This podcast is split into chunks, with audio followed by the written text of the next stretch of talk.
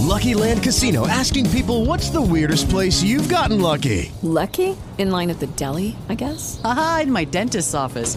More than once, actually. Do I have to say? Yes, you do. In the car before my kids' PTA meeting. Really? Yes. Excuse me, what's the weirdest place you've gotten lucky? I never win and tell. Well, there you have it. You can get lucky anywhere playing at LuckyLandSlots.com. Play for free right now. Are you feeling lucky? No purchase necessary. Void where prohibited by law. 18 plus. Terms and conditions apply. See website for details.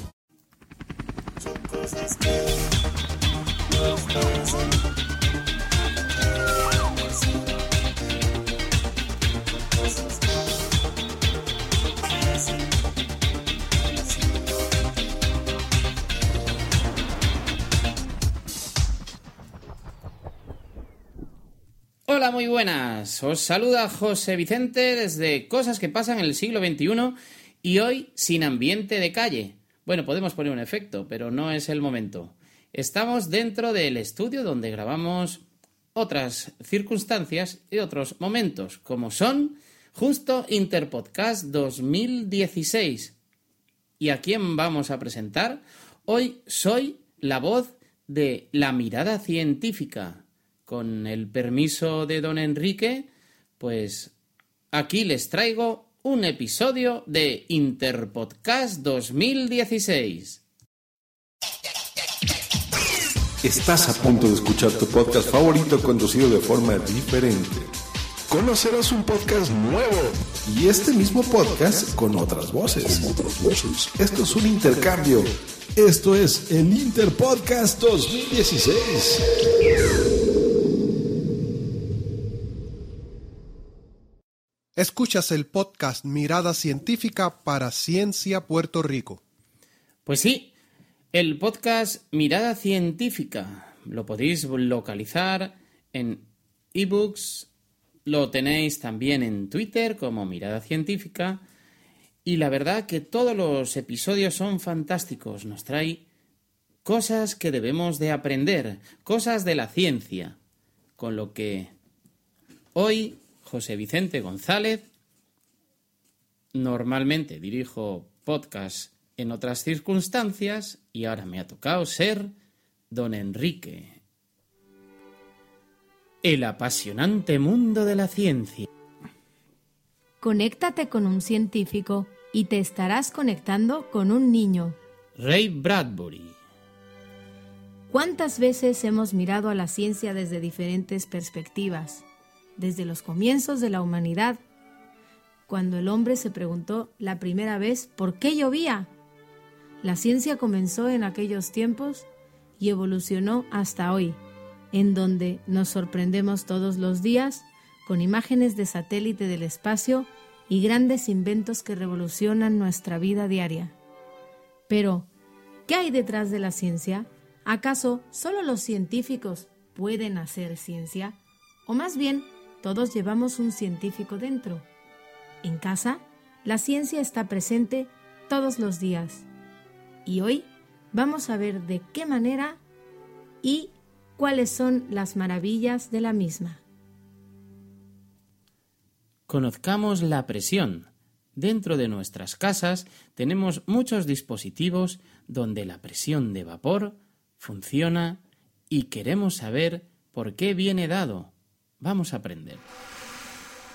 La presión de vapor es la presión de la fase gaseosa o vapor de un sólido o un líquido sobre la fase líquida, para una temperatura determinada, en la que la fase líquida y el vapor se encuentran en equilibrio dinámico. Su valor es independiente de las cantidades de líquido y vapor presentes mientras existan ambas. Este fenómeno también lo presentan los sólidos, cuando un sólido pasa al estado gaseoso sin pasar por el estado líquido, proceso denominado sublimación o el proceso opuesto llamado sublimación inversa, también hablamos de presión de vapor. En la situación de equilibrio, las fases reciben la denominación de líquido saturado y vapor saturado. Esta propiedad posee una relación inversamente proporcional con las fuerzas de atracción intermoleculares, debido a que cuanto mayor sea el módulo de las mismas, mayor deberá ser la cantidad de energía entregada ya sea en forma de calor u otra manifestación, para vencerlas y producir el cambio de estado. Inicialmente solo se produce la evaporación ya que no hay vapor, sin embargo a medida que la cantidad de vapor aumenta y por tanto la presión en el interior de la ampolla, se va incrementando también la velocidad de condensación, hasta que transcurrido un cierto tiempo ambas velocidades se igualan. Llegados a este punto se habrá alcanzado la presión máxima posible en la ampolla, presión de vapor o de saturación, que no podrá superarse salvo que se incremente la temperatura.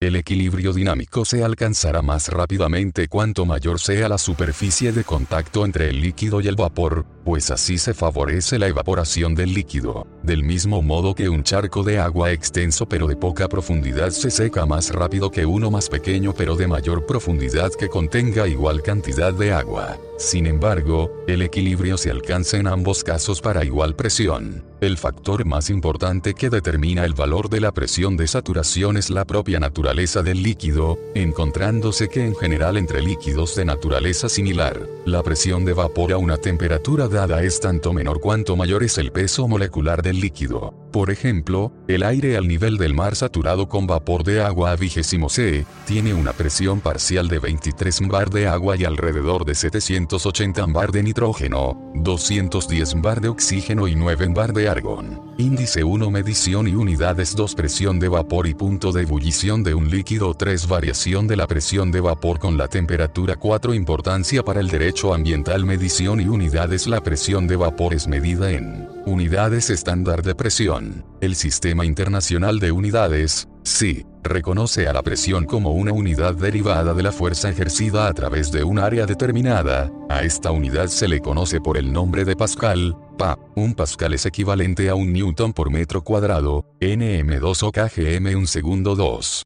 La medición experimental de la presión de vapor es un procedimiento simple para presiones similares que estén entre 1 y 200 capa. Resultados más exactos son obtenidos cerca del punto de ebullición de cada sustancia en particular y con índice de error más significativo en mediciones menores a 1 capa. Con frecuencia, algunos procedimientos consisten en purificar las sustancias que son analizadas, aislando la sustancia deseada en un contenedor, evitando cualquier gas indeseado y midiendo la presión de equilibrio de la fase gaseosa de la sustancia en el sistema cerrado a distintas temperaturas. El uso de herramientas como un isoteniscopio genera una mayor exactitud en el proceso presión de vapor y punto de ebullición de un líquido. Un líquido está, a cualquier temperatura, en equilibrio con su propio vapor, cuando las moléculas de este están presentes en una cierta concentración. La presión que corresponde a esta concentración de moléculas gaseosas se llama presión de vapor del líquido a la temperatura dada. La presión de vapor de cada líquido aumenta con la temperatura. La temperatura para la cual la presión de vapor de un líquido iguala a la presión atmosférica se denomina punto de ebullición del líquido. A esta temperatura aparecen en el líquido burbujas de vapor que escapan de la superficie. Variación de la presión de vapor con la temperatura presión de vapor versus temperatura. Como una tendencia general, la presión de vapor de los líquidos a presión atmosférica se incrementa con el aumento en la temperatura de ebullición. Este fenómeno es ilustrado en el diagrama adjunto, que muestra para varios líquidos, el comportamiento de su presión de vapor versus la temperatura. Por ejemplo, a cualquier temperatura, el cloruro de metileno tiene la más alta presión de vapor de todos los líquidos expuestos en el gráfico. También se observa la baja temperatura de ebullición del propano, cuya curva de presión de vapor, línea Cian, se interseca con la línea horizontal correspondiente a una atmósfera en cuadragésimo primero sea aunque la relación entre la presión de vapor y la temperatura no es lineal, el gráfico usa un eje logarítmico vertical para obtener una línea poco curva y así poder representar en un solo gráfico el comportamiento de varios líquidos. Importancia para el derecho ambiental el índice de peligrosidad, IP de una sustancia está determinado por el cociente entre la presión de vapor de la sustancia y su CMP, concentración máxima permitida, en condiciones estándar, vigésimo quinto una atmósfera, por lo que esta propiedad nos permite analizar la viabilidad del uso de una sustancia para actividades determinadas, debido a que indica la probabilidad de que la misma se volatilice. Vamos a ver cómo la vaporeta forma parte de el ejemplo que nos ha leído Carlos tan amablemente, con que el experimento dentro de casa es el vapor. Pues sí, uno de los eh, experimentos que podemos hacer en casa es trabajar con la presión. La presión la tenemos en las ollas, en las ollas a presión de cocinar y también en un instrumento o herramienta de trabajo para el hogar que se llama la vaporeta. ¿Os acordáis? Fue inventada por un antiguo ingeniero de Ferrari que se salió de la Ferrari porque ya tenía mucha pasta y lo que ha hecho es, pues eso, eh, esos motores de propulsión los invirtió con agua, se convirtió aquello en, en, vapor y eso ejercía una presión. Le enchufó un tubo y genera un ruido como es el que vais a escuchar, la vaporeta. La vaporeta es extraordinaria para su uso y ejecutar una limpieza a fondo llevando todos los ácaros al carajo en un momento. Y entonces, ¿qué pasa? La vaporeta quema. Nosotros, las personas ciegas que trabajamos, o que, bueno, que trabajamos, que tenemos las vaporetas en nuestra casa, lo que hacemos es poner los dedos delante del chorro de calor para saber la dirección por dónde va. Como no quema, ¿veis? No me quema. Y entonces enfoco donde tengo que limpiar. Hemos de decir que la vaporeta siempre tiene que ir acompañada de la canción por excelencia de la limpieza que es esta.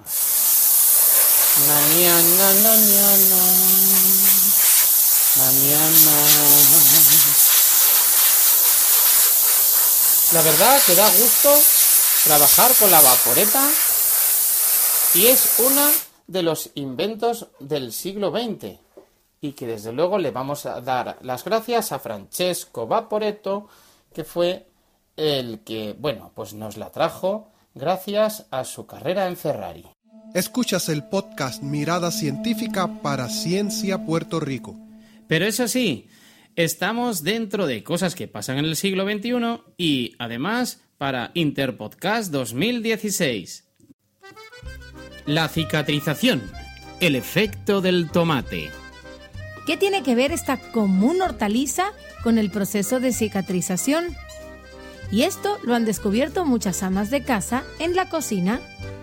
El tomate efectivamente es uno de los mejores remedios para ayudarnos a aliviar y parar la sangre de una cortada muy reciente. ¿Por qué? Pues porque el tomate contiene mucho potasio, un coagulante natural presente en gran medida entonces, la sangre sale, el potasio entra en contacto con ella e inmediatamente comienza a coagular y acelera la primera fase de la cicatrización. Maravilloso, ¿no? Bien, doctora, ¿y qué tenemos que hacer para parar esa hemorragia? Simplemente después de cortarte, coge un cacho de cáscara de tomate y envuelve tu dedo en ella con la parte de adentro hacia la herida aprendamos todo acerca de la cicatrización. Carlos nos va a leer, con esa amabilidad que él tiene, todo lo que tenemos que aprender. La cicatrización es un proceso biológico mediante el cual los tejidos vivos reparan sus heridas dejando para el caso de las heridas cutáneas una cicatriz que puede ser estética o inestética. 1. Cuando una persona sufre una herida, en el proceso de reparación se llevan a cabo una serie de complejas reacciones bioquímicas que suceden para reparar el daño. Estos fenómenos ocurren con cierto solapamiento temporal y pueden ser divididos para su estudio en las siguientes fases, inflamatoria, proliferativa, y de remodelación. Algunos autores consideran que la cicatrización ocurre en cuatro o más etapas. Si se subdividen las fases inflamatoria o de proliferación en pasos intermedios, las fases son 1 fases de la cicatrización 2 fase inflamatoria 2.1 cascada de coagulación 2.2 plaquetas 2.3 vasoconstricción y vasodilatación 2.4 leucocitos polimorfonucleares 2.5 macrófagos 3 fase proliferativa 3.1 angiogénesis 3.2 fibroplasia y formación de tejido granular 3, 2, 1 disposición de colágeno 3.3 epitelialización 3.4 contracción 4 fase de maduración y remodelación.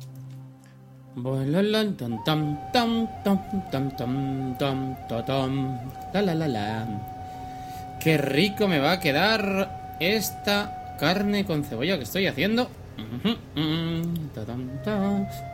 ¡Ay! ¡Oh! Me cachis. Me acabo de cortar este un sangrerío. ¡Oh! ¿Dónde está, por favor? Aquí. Un tomate. Ahí como... ah, sangre fuera. Os propongo ahora conocer el agua oxigenada.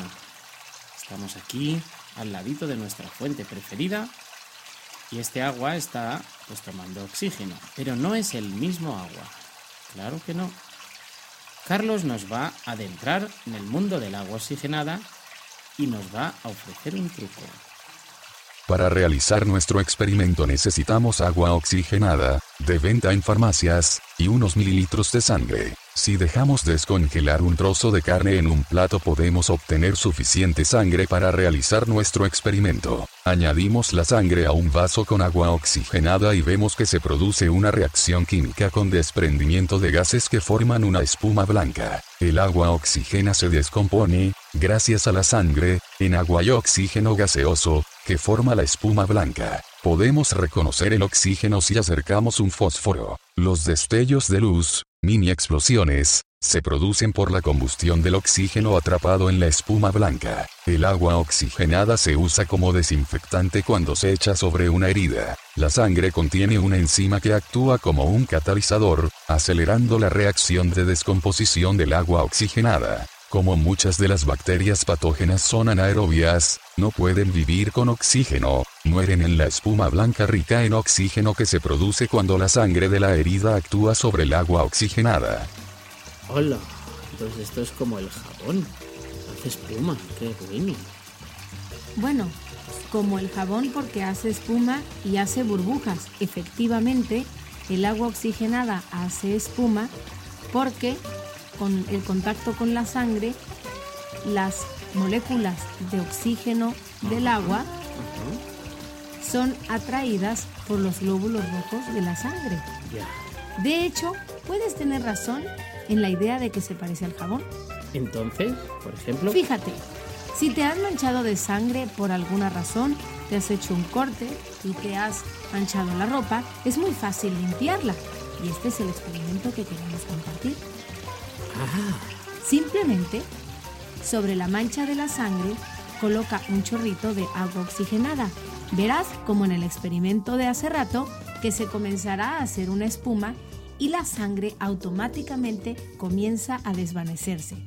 Los glóbulos rojos son movidos por el oxígeno y entonces la sangre sale de los tejidos porque reacciona al contacto con esa cantidad tan alta de oxígeno. Así que, efectivamente, el agua oxigenada puede ser un buen jabón para las manchas de sangre. Hola, buen truco para las... Bueno, hasta aquí cosas que pasan...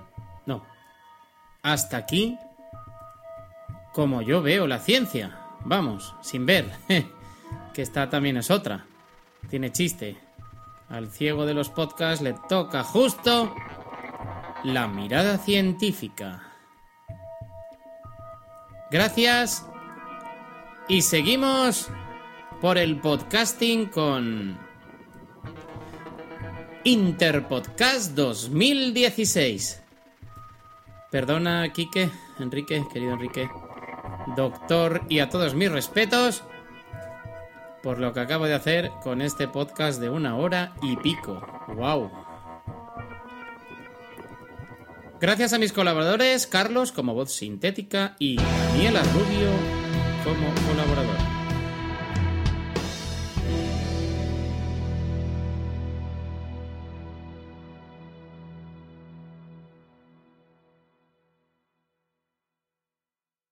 Lucky Land Casino asking people what's the weirdest place you've gotten lucky? Lucky? In line at the deli, I guess? Aha, in my dentist's office.